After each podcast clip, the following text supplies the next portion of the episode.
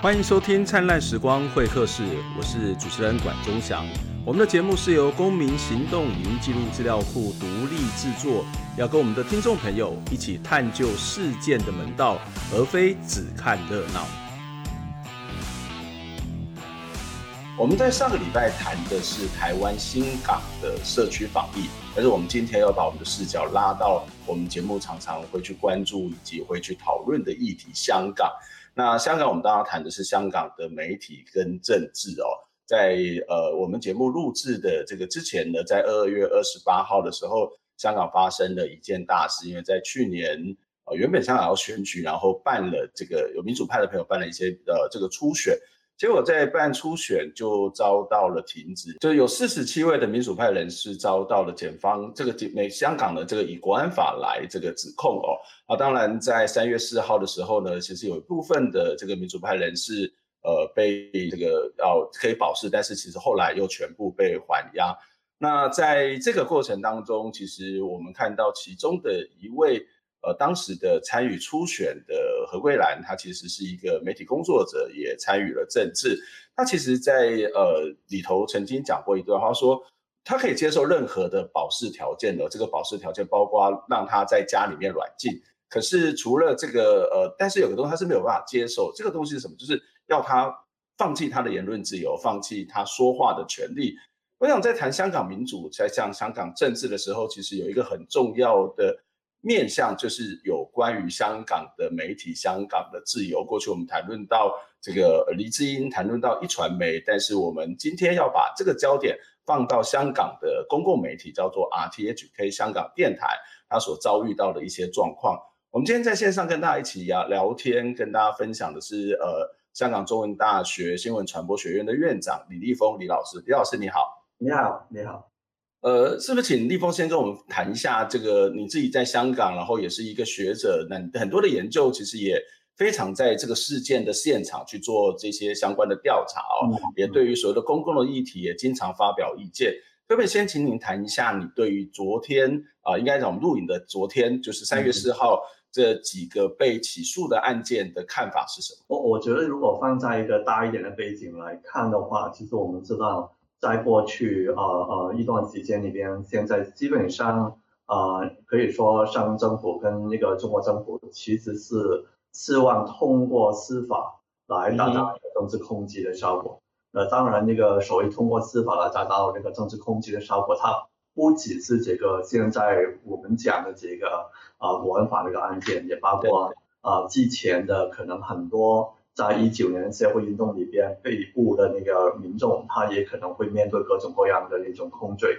啊、呃，所以基本上是这有几个大的背景，啊、呃，然后当然啊，谈、呃、到国安法的话，是一个现在这个这四十七人是将会非常非常非常重要的案例，因为我们会啊啊、呃、通过这个案例，我们会知道到底啊、呃、那些啊、呃、所谓的红线会会收得多紧，然后通过这个司法程序去啊啊啊控。呃呃呃，去讲那个国安，去呃呃呃指控一群人的时候，他们会用什么的理据，或者说会用什么的那个证据来来啊下什么样的判决？对我觉得也是一个非常非常重要的一个，当然是一个非常重要的一个案件。嗯，我们看到大部分对国安法的讨论都是比较集中在跟政治的言论或者政治的一些行动上面，就像我们刚看到这个在前一阵子原本要做立法会的这个初选的这样的一个议题哦。可是如果回到我们新闻传媒的这个角度来看，国安法对于所谓的新闻传媒，对整个新闻产业、媒体产业，它会有什么样的影响？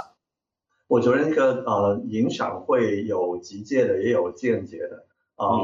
直接的当然就是说，它会形成一种恐惧啊，它也会形成了很多媒体可能对呃不同的议题啊，可能多了一重的考虑，就是说啊，就是说大家都会会去估量到底那个估计到底那个红线在哪里啊。当然，这里要也要讲到这个国安法其中一个呃呃特征吧，就是说它画那个范围比较广。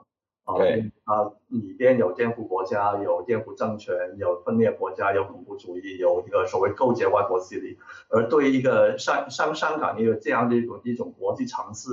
呃过往一直享有那个呃一定程度的自由的一个城市的话呢，其实大家会突然之间会会想，就是说到底有什么东西，有什么行为，有什么话语会呃呃呃呃讲，有什么讲法会呃有可能违反这个国安法。所以在这种情况底下呢，很多媒体有可能呃多了很多各种各样的考量。然后呢，哪怕那个媒体跟记者本身不怕。也有可能出现一种情况，就是说，哪怕媒体他愿意做某一种题目，也可能会呃比过往会呃难去在那个找被访者的时候会难了很多，因为会有一种情况，就是说，哪怕新闻机构哪哪怕记者愿意谈，也不等于一般的民众、一般的受访者愿意谈，所以他对很多呃比较具批判性的那种那个新闻的那个呃生产会产生很大的坏的影响。嗯，如果我们从实际的例子来看了，就是我们看到这个呃香港日呃香港的苹果日报李智英被这个搜索啊、呃，这个被搜索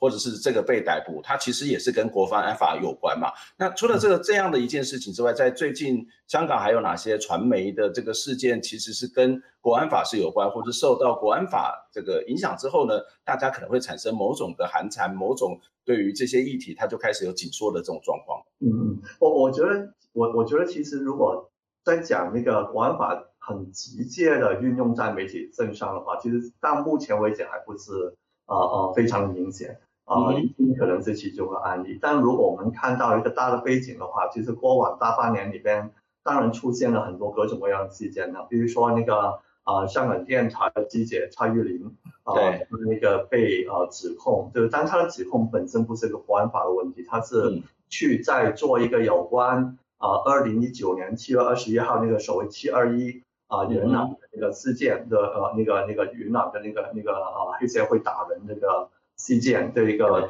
报道的时候呢，他根据啊香港过往的一个啊很多记者会用的那个车牌的那个我们叫查查查询他的车牌。查牌那个记录来来去那个啊啊手啊手机的资料，但问题是那个记录本身。啊，他原本的记录里边呢是没有说啊啊容许新闻工作者去去用的，因为它本身是是用来做买卖啊那些人去用。嗯、啊，过往很多年来，新闻工作者会用，过往就是说大家有一种啊啊，你可以说是一种默契，就是说新闻工作者他是为了公众利益去用的，然后政府也啊啊啊有一种默契，就是说哎，反正就是让他们用。但啊，现在这一次蔡玉玲那个被捕，就是因为。啊、呃，他用了一个那个呃记录，但呢，警察就是说，哎，你就有一个虚假的陈述，虚假的姓名，因为你在用那个记录时候呢，要声明，就是说要签一个声明，就是说我用这个记录是为了某一些呃呃呃呃呃呃呃目的的，而这个目的不包括那个不包括那个新闻采访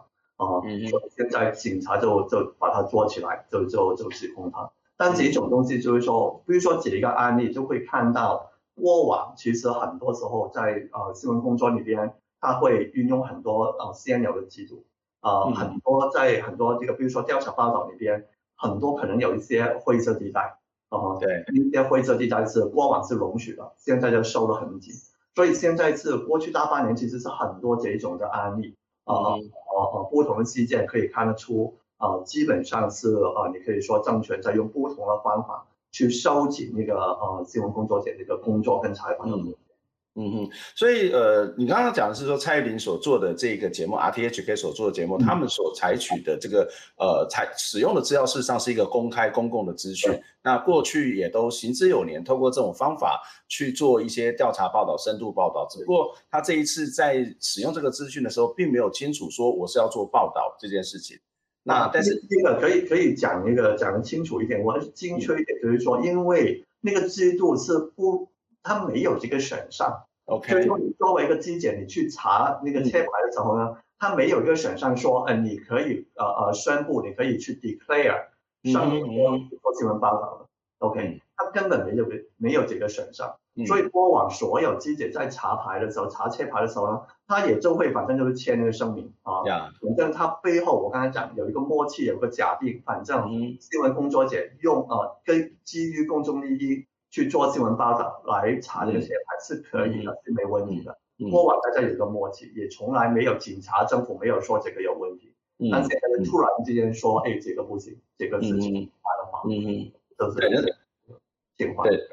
OK，这也是看到警察在介入到一个新闻采访过程，然后他来判定什么东西可以用，什么东西可以用，以前可以用，现在为什么不可以用？事实上有很多的规则突然间就好像变得很严谨，或者是这以前没有这个规则，它怎么突然间这个规则好像又又是存在的啊？那谈到蔡玉玲，其实我们知道他是在呃这个 RTHK 香港电台非常资深的一个记者哦。那香港电台其实在最近这几年也遭遇到非常非常多的。这个事情呢，那当然最近的这个事件就是他们提到了这个有关于香港电台的前呃这个所谓的品管是有问题的哦。那可不可以先跟我们介绍一下这个香港电台的这个定位，或是对香港人的重要性是什么？那最近的事情又是什么样原因？那对香港电台又造成了什么样影响呢？嗯，我我觉得那个大背景当然就是说，香港电台首先它是一个呃在香港来讲是它就是一个公共广播那个。嗯啊，就是那个基本上就等于是香港的 BBC，但同时呢，因为那个历史的原因呢，它本来一开始的时候，它的确是一个官方的电台，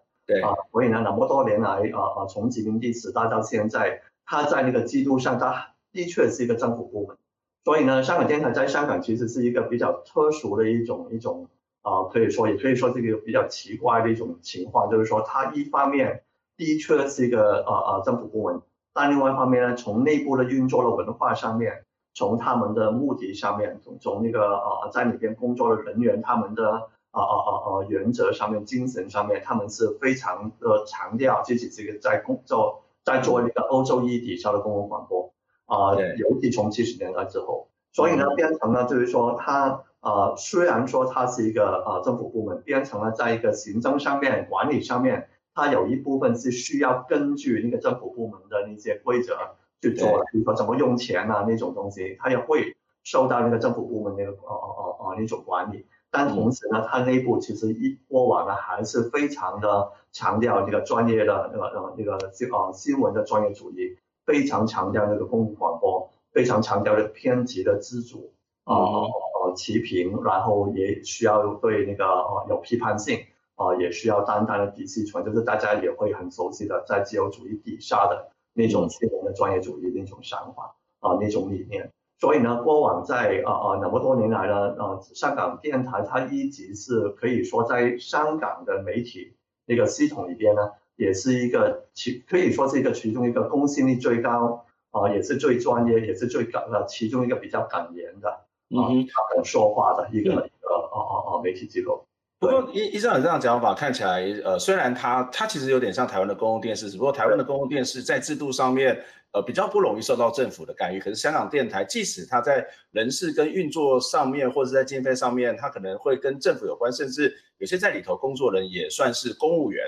但是其实它还是保有了某种的专业主义，然后。呃，它其实就是跟欧洲很多公共电视一样，它是很强调这个所谓的公共讨论跟批判性的哦。那他其实也也很客观，就是我觉得这个呃跟台湾的媒体不太一样，台湾很多时候批判性这个情绪很强，可是香港电台你会发现它的电视节目都非常的冷静在进行批判。那这么有品质好，或者是对我而言，它就是一个有些节目都觉得是台湾可以去学习的一个范例。那为什么会被香港政府说你的这个品管太差，然后你的品质有问题，你的把关有问题，然后又要颁布这个新的编辑指南呢？他到底做了什么事情？他到底是哪里有问题啊？嗯，不，其其实这一个就是可以看到，就是说现在在这一个阶段，目前这个阶段啊、呃，香港政府跟中国政府他怎么看香港的媒体？啊，它基本上就是说，已经可以说去到一个程度，就是说它啊，某一个程度可以说它容不上一个专业的媒体，因为刚才讲专业媒体其实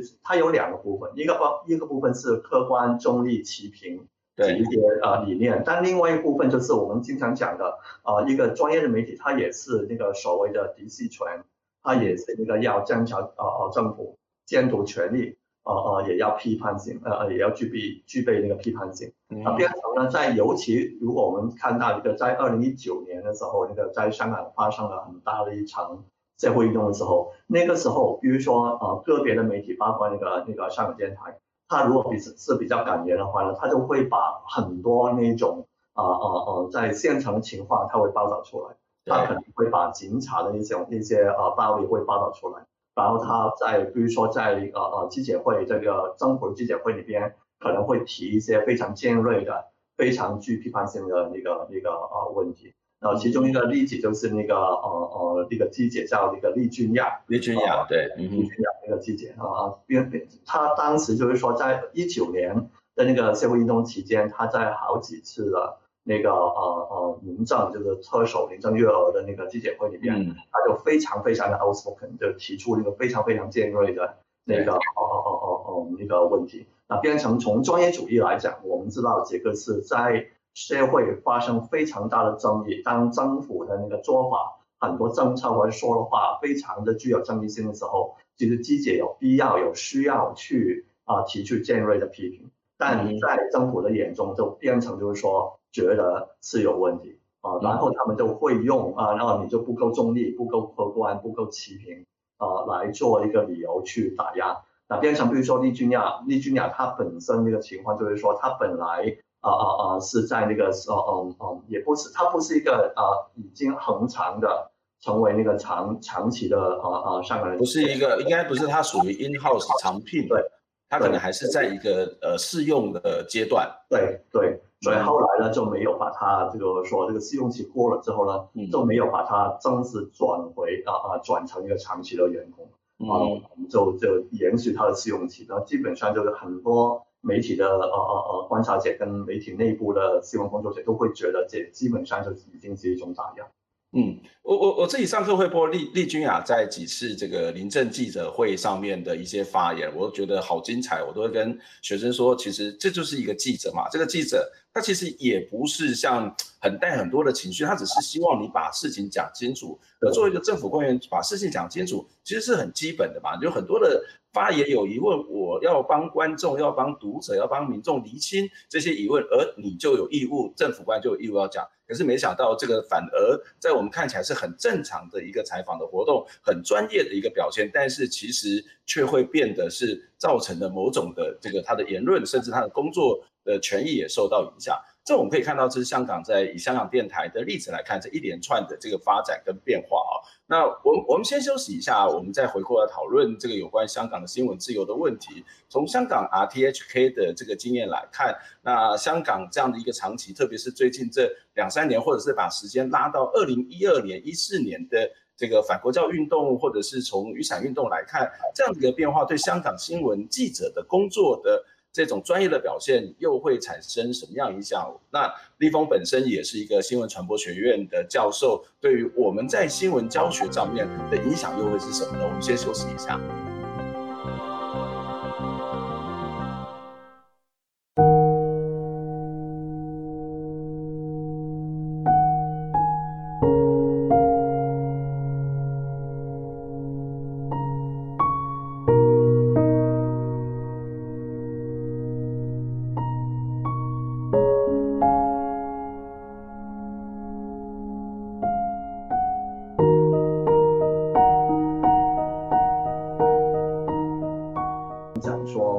香港的呃金融工作者，他有他们有什么的啊啊啊方法去改变一个情况？因为我们我们呃大概觉得，或或者说大家大家大概会大家会大概会知道，就是说当那个宏观的这个制度改变，当那个宏观的改变啊啊发生之后，其实有些时候也是就只是你怎么去应对而已。而我们看见看见在过去几个月里边啊，当然一方面就是个别的新闻工作者，他需要每一个新闻工作者他会自己会啊啊有一个评判，就是说自己。所谓底线在哪里？啊，到哪一个程度有可能会出现一种情况，就是说我已经做不下去的话，我就辞职。比如说刚才讲到那个香港电台的话，啊，香港电台在那个新的广播处长上任之后的呃这个呃在前后也有三位啊啊这个新闻工作者就比较大好的新闻，而且是高层，对。对都辞职了啊，就很多时候就之前那个有线电视那个他来了那个啊啊啊啊管理层之后。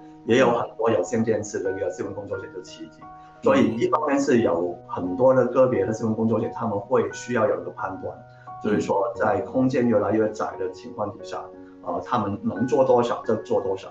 但也会有一个判断，就是会不会去到一个程度，就是说已经待不下去，已经不不可能做。而我相信这个是每一个新闻工作者自己在想的东西。但我觉得，其实除了说有部分的新闻工作者会觉得已经是超越了底线，他已经不能再做下去，但留下来的人，我觉得还是很多留下来的专业新闻工作者，他们还是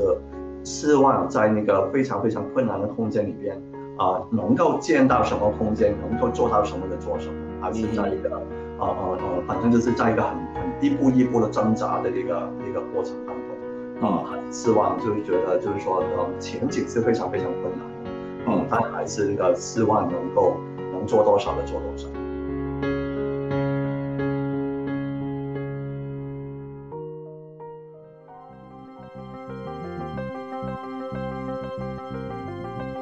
欢迎回到灿烂时光会客室节目的现场，我是主持人管中祥。灿烂时光会客室是由公民行动营记录资料库独立制作。我们是透过大众的捐款支撑来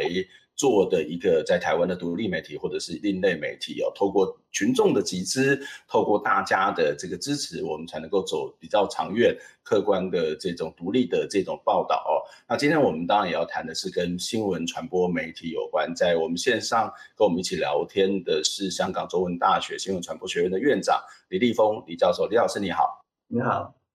刚刚我们在上一段的节目当中有提到香港电台的 RTHK 哦，虽然它是一个官方的这个资金跟人事的控制，但是其实在过去传统专业主义底下，新香港电台的表现是非常非常优质的。我自己在上课常常会播 RTHK 的，不管是它的这个时事型的节目或者新闻的报道，我都觉得，哎，这是我们在台湾可以学习的。一些范例，一个对象哦，那它有趣的地方是，它其实本身是强调非常非常强调客观中立，但是它又有这种所谓的批判性的精神，同时它有很多的论坛节目也会找不同的立场者来对话。嗯，刚刚也提到说，这个 RTHK 其实在最近被编呃公布新的这个所谓的编辑指南哦，那我在想说，这个新的编辑指南难道要去扼杀了传统这个有拥有的精神，客观中立、持平平等？报道的这种状况吗？那我们也看到了 RTHK 在前一阵子有一个非常受欢迎的这个节目叫《头条新闻》，它其实是一个比较嘲讽性的节目。那它常常会有主持人会在里面有一些呃各式各样的演出扮相，然后来去嘲讽时事。那这个节目其实某种程度上面，呃，一个嘲讽节目，它也也有办法去做到所谓客观中立这样的一个状况，或者是说，呃，一个时事的讨论不能够嘲讽嘛？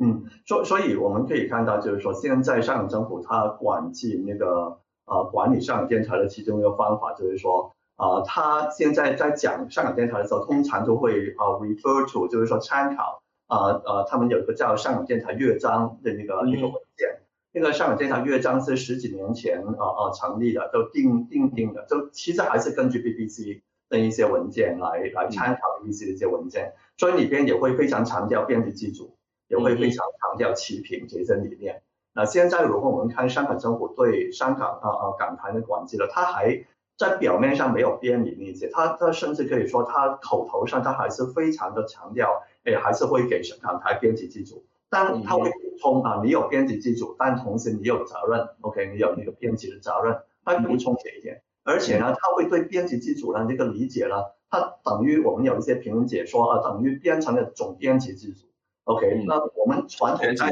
媒体啊，总编辑技术，因为我们明白，在传统来讲，所谓的编辑技术，真的是每一个专业新闻工作者，你是记者，你是编辑，你是什么位置，你有一定程度的基础性，每一个它都会有一定的基基础性。但现在呢，呃呃，香港政府看来他们对港台的那个编辑基础的理解呢，就很强调，你是整个机构啊、呃，它会有某一种基础，但这个基础最后的把关人就是他们的。啊，总编辑，那总编辑是什么人呢？嗯、总编辑就其实就是广播处广播处长，对，啊、他是官员。那过往十呃呃几十年来呢，那个广播处长是什么人呢？很多时候可能是一个有媒体经验的人。那比如说以前的啊啊啊，过去几年的广播处长就是梁家荣先生。梁家荣先生呢是在香港也是个非常资深的电视新闻的那个啊新闻工作者。但现在呢啊，刚刚三月一号呢就换了那个新的那个广播处长。都是一个政府官员，都是一个完全没有传媒经验的一个啊政府官员。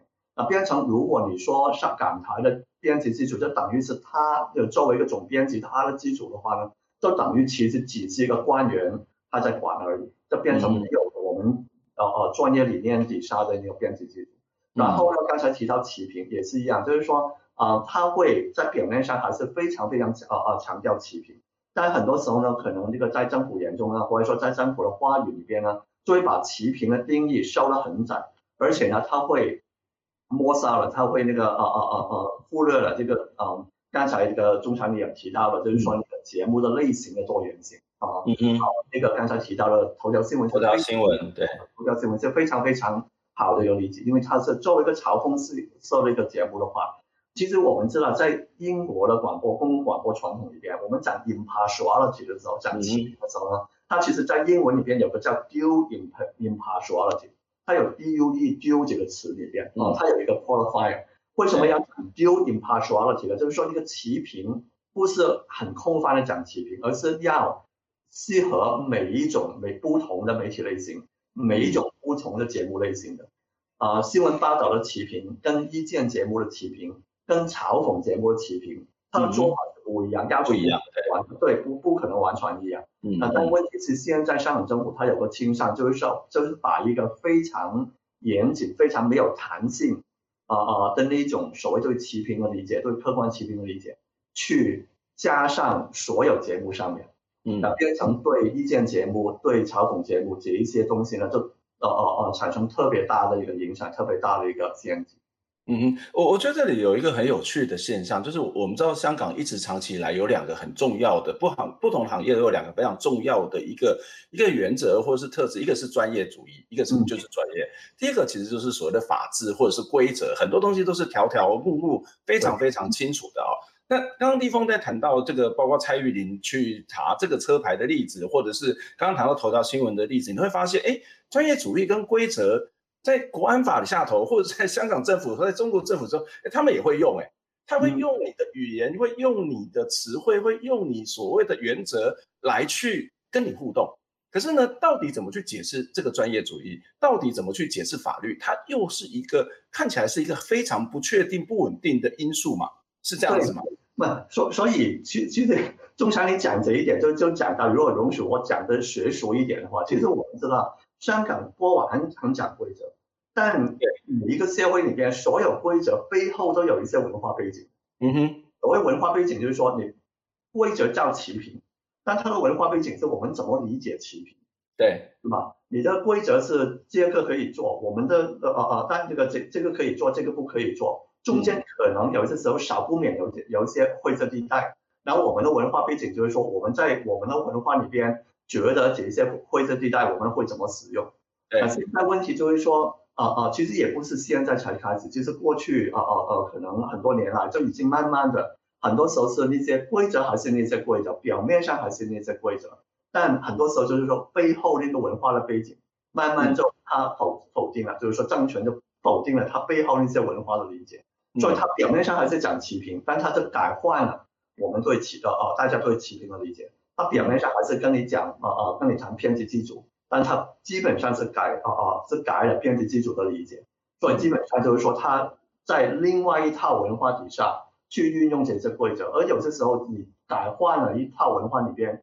你同一套规则，就突然之间它不是那个啊啊啊维护啊啊基础啊维护自由的东西，它甚至。有可能变成那个打压的工具。嗯，这个其实我们可以看到，如果从所谓的文化跟制度来讲，香港本来有它自己的文化，有它的制度，有它的这个运作的规则跟逻辑。可是当中国政府开始出现这个呃，不管是在一国两制也好，或者是我们可以看到它几乎要变成一国一制的状况底下，它有它的文化规则，它有它的文化政治的制度，也有它的逻辑。但是你会看到中国的逻辑是强制的去。要去改变或是影响的，在香港的这个所谓的文化逻辑，或者它原本的专业主义。可是回到传媒的这个工作来讲，传媒能够发挥它的效果，它其实因为从一个自由主义的传统里头，它不是一个宣传的机器，不是一个宣传的工具，它甚至要回过头来监督那个要它宣传的这个对象。在这种状况底下，香港的传媒工作者该如何自处？因为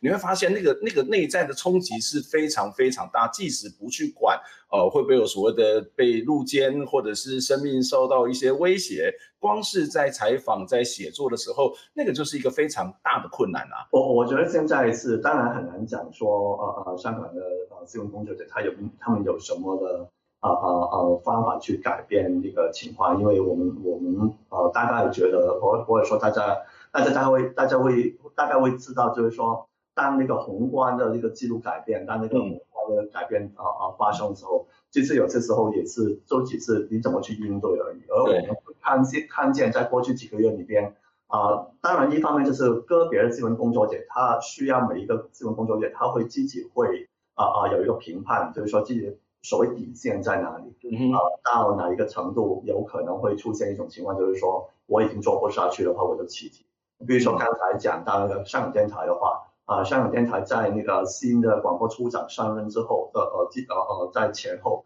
也有三位呃呃呃呃这个新闻工作者，就比较高层的新闻工作者，而且是高层，对。对，都辞职了啊，就很多时候就之前那个有线电视，那个他来了一个啊啊啊啊管理层之后，也有很多有线电视的一个新闻工作者就辞职，所以一方面是有很多的个别的新闻工作者，他们会需要有一个判断，就是说在空间越来越窄的情况底下，啊，他们能做多少就做多少。但也会有一个判断，就是会不会去到一个程度，就是说已经待不下去，已经不不可能做。而我相信这个是每一个新闻工作者自己在想的东西。但我觉得，其实除了说有部分的新闻工作者会觉得已经是超越了底线，他已经不能再做下去，但留下来的人，我觉得还是很多留下来的专业新闻工作者，他们还是希望在那个非常非常困难的空间里边。啊、呃，能够见到什么空间，能够做到什么就做什么，还是在一个，呃呃呃，反正就是在一个很很一步一步的挣扎的一个一个过程当中，啊、呃，很失望，就是觉得就是说，嗯，前景是非常非常困难的，嗯，但还是这个希望能够能做多少的做多少。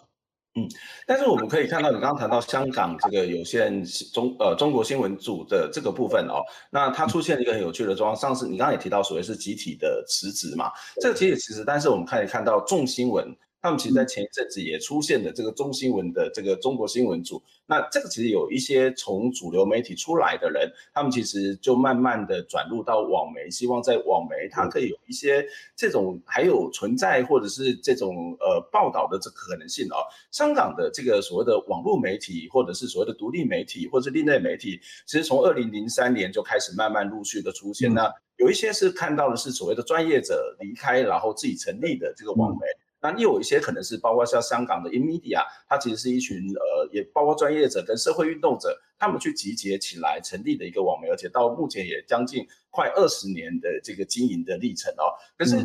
嗯看起来，在一般的社会里面，当你主流媒体失灵的时候，不管是受到商业的力量也好，或是政治力量的控制也好，总会有一些人会离开，然后到所谓的 inMedia 或者 alternative media 里面去经营、去生存。可是你香港这样的一个状况，呃，这些 in independent media 或者是这些 alternative media 另类媒体、独立媒体，也还有空间吗？啊，我觉得这呃，另类媒体的空间、网络媒体的空间要看几点啊。第一点就是说。其实刚才你也提到，你比如说那个有线电视这个那个有线新闻那个中国组，他离开之后就去到那个中新闻，但他去到中新闻之后，的确帮中新闻呃呃得到了很多新的那个读者、新那个观众、受众。啊、呃，其实一个很基本的道理，就是因为他们是有市场的，在香港啊，很多那些批判性的那个新闻的报道跟新闻的节目和公共新闻节目是有市场的。所以呢，基本上这个网络还是啊啊，就变成这个主流媒体空间没有空间让他们发挥的时候，他们就寻找网络。但这个网络当然有几个那个呃呃呃先机，第一就是说啊，如果啊啊很多那个呃主流媒体，因为过往来讲啊，很多时候网络的另类媒体，它还是需要靠比较资源丰富的主流媒体，它先做了一波最基本的报道。然后他们拿出最基本的报道来，然后再发挥，然后再跟进，或者说评论，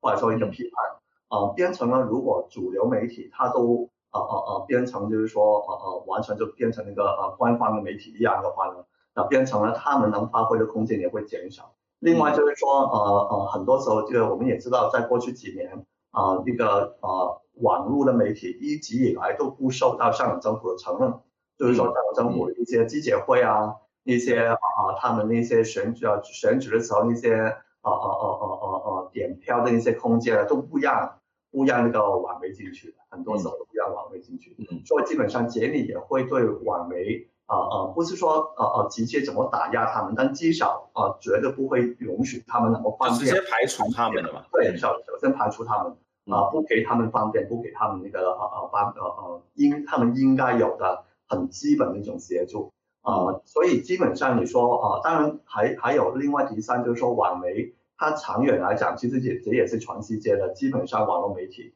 它也还是面对一个所谓 business model，还是面对一个营运。啊啊啊！这个问题啊，所以呃，还有最后一点，这个就是说，其实现在香港大家过去几个月也会讲的，就是说就是说啊，在啊中国政府他在要管香港啊，要要加紧那个控制香港的时候，他会怎么样去管理网络？OK，嗯嗯，编辑已经啊啊过去呃几个礼拜已经有一些新闻啊讲到可能啊哪一个网站给封啊，对。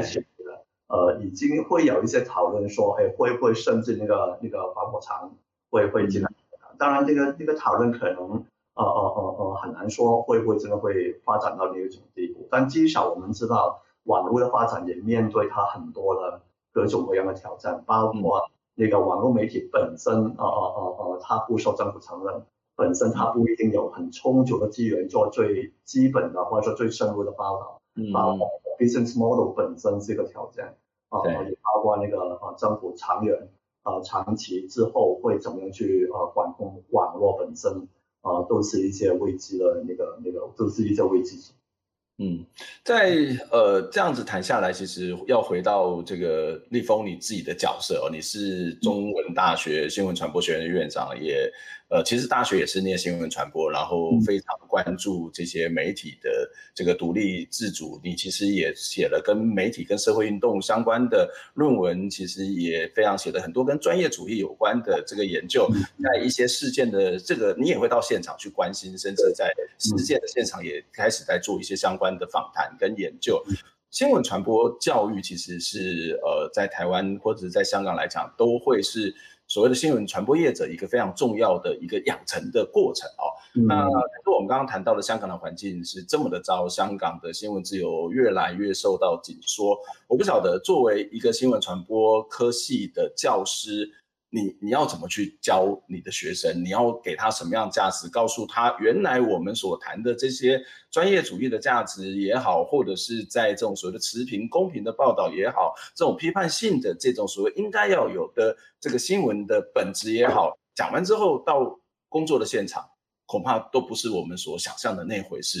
要怎么去讲？要怎么去教？你会怎么样去自我的调整，或者怎么去面对这种状况的？嗯嗯嗯，我我觉得这个是一个很很大的问题。这个很大的问题意思就是说，对任何从事新闻教育的呃人来讲，现在在香港这种环境里边啊、呃，你要怎么去适应啊？我、呃、我觉得也没有什么特别的方法可以说的，就是说，但基本上就是说。呃，一方面我会，我至少我们这个中文大学中文传播学院，我们的老师我们也会很强调，就是说，啊、呃，我们首先这个原则我们会怎么改变的？我们教的还是哪一套？因为我们教的所谓哪一套的意思，就是说还是一套呃基于建基于自由主义的一种新闻的理念，一种新闻的专业主义。我们还是觉得那一次才才是我们真正那个社会真正需要的新闻。啊、呃，我们还是用那一个来做基础来进行我们的教学。但你说，哎，呃呃呃，这一些东西现在越来越不能够，呃呃呃呃，在那个嗯嗯这个社会上面实现，实现了，对，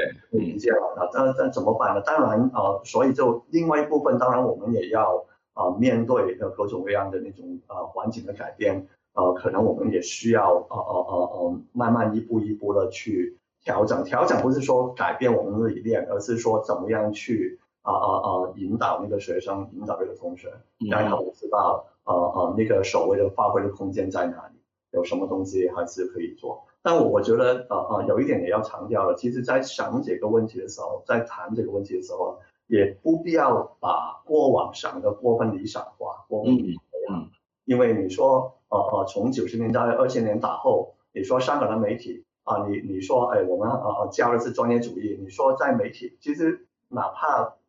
过往的政府的管控没有现在那么厉害的时候，你也你你也有商业主义的问问题，对对，各种各样的问题，是吗？嗯，那个呃呃呃，我们在学院里边呃呃教的，我们强调的一种专业主义的理念，其实从来在一个商业媒体之间里边。就不是那么容易实现。嗯，现在当然再加上很大的一个政府的一种政策的打压的话呢，就更难实现。对，但我我只是说，从来都要面对那个问题。嗯嗯嗯，我们讲的是一套原则，但那个原则在时间里边，我们在什么地方尽量去做，哦哦哦哦哦，尽量去寻找空间，能做多少就做多少。我我觉得这一点还是这个原则是不变的。然后，呃，到底具体怎么做，这真的要。呃，一步一步的，呃呃，看住那个社会情况的那个不同的事情的转变跟发生去应对。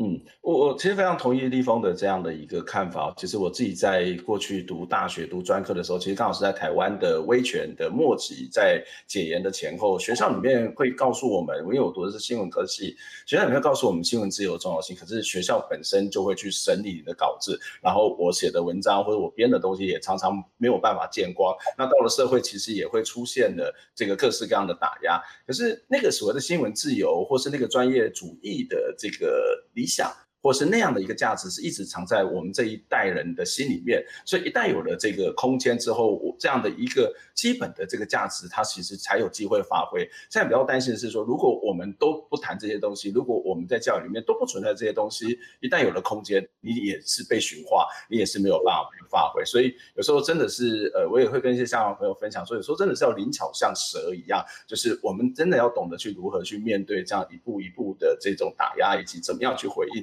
非常谢谢呃李立峰老师来接受我们的访问，希望下次有机会再来跟你做相关的这种访谈，谢谢，谢谢。